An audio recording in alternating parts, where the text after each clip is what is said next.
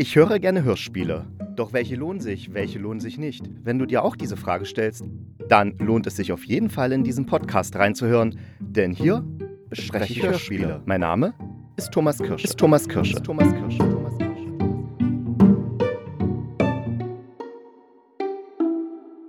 Es ist Samstag, es ist schönes Wetter und ich sitze hier vor dem Mikrofon und erzähle über Hörspiele.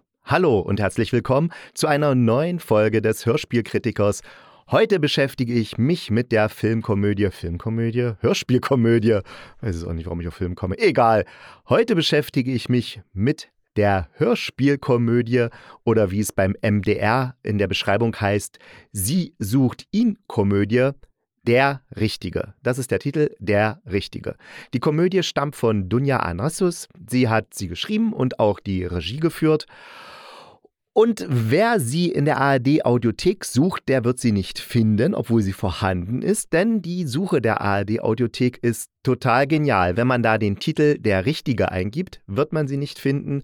Wenn man da Sie sucht ihn Komödie eingibt, wird man das Hörspiel auch nicht finden. Deshalb mein Tipp, gebt einfach Dunja und Richtige ein bums habt ihr das Hörspiel sofort gefunden. Oder ihr klickt euch einfach durch die Kategorien, also ein, äh, auf Hörspiel und Hörbuch gehen. Und da gibt es so eine Unterkategorie, die den schönen Titel trägt, Satire und Komödien. Und da müsstet ihr sie relativ schnell finden. Also bei mir ist sie hier gerade an vierter Stelle weil sie am 24.10.22 veröffentlicht wurde. Das ist ja jetzt nur noch nicht so lange her, wobei das Hörspiel an sich stammt aus dem Jahr 2016. Der Inhalt. Ja, der Begriff Sie sucht ihn Komödie passt in diesem Fall richtig gut, weil es geht um Fiona, die ist so Ende 30 und sie sucht einen Freund. Da hat sie dann so ihre ganz eigenen Methoden. Also es fängt beispielsweise an, dass sie an der Ampel steht und die anderen so in ihren Autos beobachtet und ja, was ist, manche bohren in der Nase, andere schauen ganz gespannt auf die Ampel. Aber einer, ein Radfahrer, der singt, während er auf die grüne Ampel wartet. Und Fiona denkt sich, den will ich kennenlernen. Also was macht sie? Sie fährt ihn um, weil das ist doch eine schöne Kennenlerngeschichte. Und sie lernt ihn dann auch kennen, besucht ihn dann auch im Krankenhaus aber darauf komme ich nochmal später zu sprechen. Jedenfalls trifft sie sich dann mit einem befreundeten Paar, die schon seit fünf Jahren zusammen sind und das findet sie auch richtig gut. Diese Paarbeziehung, das möchte sie eben auch für sich haben. Und dann fragt eben dieses Paar, na, wie willst du denn Leute kennenlernen? Was machst du denn da so? Naja, wenn ich die Straße lang gehe und mir gefällt ein Passant, dann frage ich halt, wollen Sie mein Freund sein? Und ihre beste Freundin, die Merit, die sagt dann zu ihr, ja, das ist vielleicht ein bisschen ungünstig in solchen Fällen jemanden zu fragen, ob, ob er dein Freund sein will, weil die haben ja Leute, die Leute, die auf der Straße langlaufen, die haben ja dann auch immer was zu tun. Ne? Die möchten ja irgendwo hin und haben dann nicht so viel Zeit, sich mit solchen Gedanken auseinanderzusetzen. Und das sieht Fiona dann auch ein und dann bringt Merit sie auf die Idee, Männer in Uniform wären doch was vielleicht für sie. Und dann überlegt Fiona, okay, ja, so Polizisten, nee, er nicht, aber Feuerwehrmänner, das würde ihr gefallen. Und was macht sie? Sie legt einen Brand in ihrer Wohnung und dann kommt die Feuerwehr und sie fragt eben den Feuerwehrmeister da, ob er nicht ihr Freund sein will. Und jetzt kann man vielleicht die Figur schon so ein bisschen erahnen. Fiona ist ein Mensch, der sehr direkt ist, der ohne Umschweife zur Sache kommt, der auch jetzt nicht diese sozialen Lügen, die wir alle so benutzen, verwendet. Das macht sie überhaupt nicht, sondern sie geht einfach ganz klar und direkt an die Sache ran und nimmt auch Anweisungen von anderen sehr wortwörtlich. Also ihre Freundin sagt dann zu ihr, ja, jetzt ist ja deine Wohnung abgebrannt und du hast auch keine Versicherung. Na, dann müsstest du eine Bank überfallen, damit du wieder Geld hast. Und Fiona, oh ja, ist eine gute Idee. Und tatsächlich das nächste, was sie tut, ist ein Banküberfall. Das klingt jetzt so, als ob Fiona nicht ganz richtig im Kopf wäre, aber eigentlich ist sie eine, nicht nur eigentlich, sie ist eine kluge, total gewitzte Person, die ich finde, absolut sympathisch ist und einfach durch ihre direkte Art und ihre ganz klare Form der Kommunikation und des Denkens kommen eben diese vielen, vielen komischen Momente zustande und auch wie die Leute dann auf sie reagieren. Also das ist wirklich brillante Komik vom Feinsten, die auch noch durch die Machart des Hörspiels unterstrichen wird, die Machart. Und in dem Zusammenhang komme ich jetzt auf die Sache mit dem Fahrradfahrer, den Fiona im Krankenhaus besucht, um ihn natürlich zu fragen, ob er ihr Freund sein will. Und er sagt, Nein. Und dann schaltet das in so eine Art Zukunftsmodus. Das heißt, Zukunftsmodus ist das Falsche. Also es, man hört die Gedanken des ähm, Fahrradfahrers, der so sagt, es ist schade, dass ich nicht in die Zukunft sehen kann. Denn hätte ich Fiona Hafer nicht weggeschickt, dann hätte ich gewusst, dass ihr Angebot nicht schlecht ist. Zugegebenermaßen wäre unsere Ernährung eine Katastrophe geworden, da meine Vorstellung eines kulinarischen Höhepunktes sich schon verwirklicht, wenn ich auf die Tiefkühlpizza noch drei oder vier schwarze Oliven lege, bevor ich sie in den Ofen schiebe. Die schwarzen Oliven würde sie zwar von der Pizza Margarita wieder runtersammeln, ich mag kein schwarzes Essen, würde Fiona sagen, aber das wäre egal. Die Oliven würden sich nicht ereignen. Er beschreibt dann noch sein späteres Leben mit einer Ariane, wo es dann eben keine Tiefkühlpizza gibt, sondern in Schinken gewickelte Datteln. Und dieser Vergleich, ne, auf der einen Seite haben wir die Tiefkühlpizza mit Oliven, das ist sozusagen, was er macht, und Sicher ist Fiona nicht ganz damit einverstanden. Sie nimmt die Oliven wieder runter, aber zumindest haben sie eine Gemeinsamkeit, diese Tiefkühlpizza. Während diese Ariane, mit der hat er dann gar keine Gemeinsamkeit, weil bei der gibt es eben in Schinken gewickelte Datteln.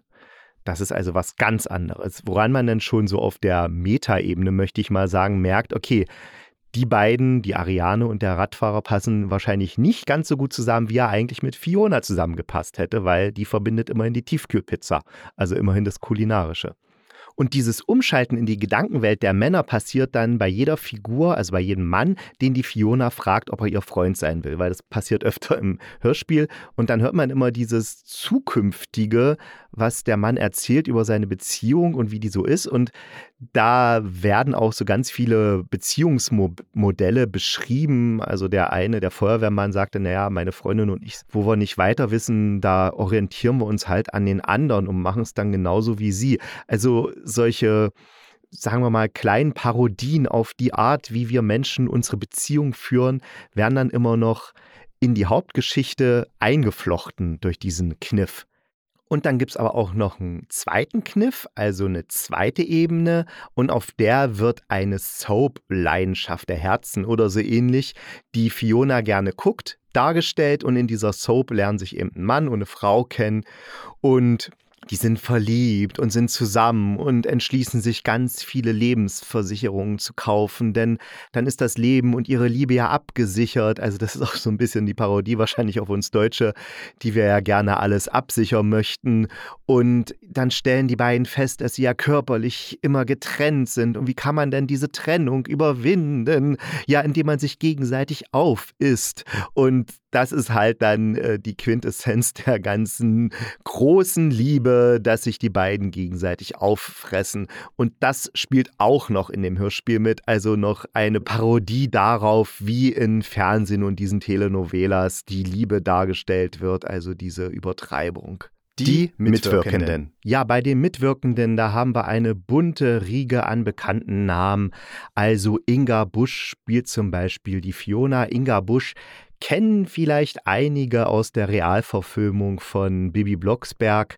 Da hat sie die Carla Kolumna gespielt. Ansonsten, also wenn man einfach mal Inga Busch googeln und sich das Gesicht ansehen, dann weiß man hundertprozentig, wer das ist. Also man hat die definitiv schon im Fernsehen gesehen, also Tatort und Polizeiruf und bla bla bla.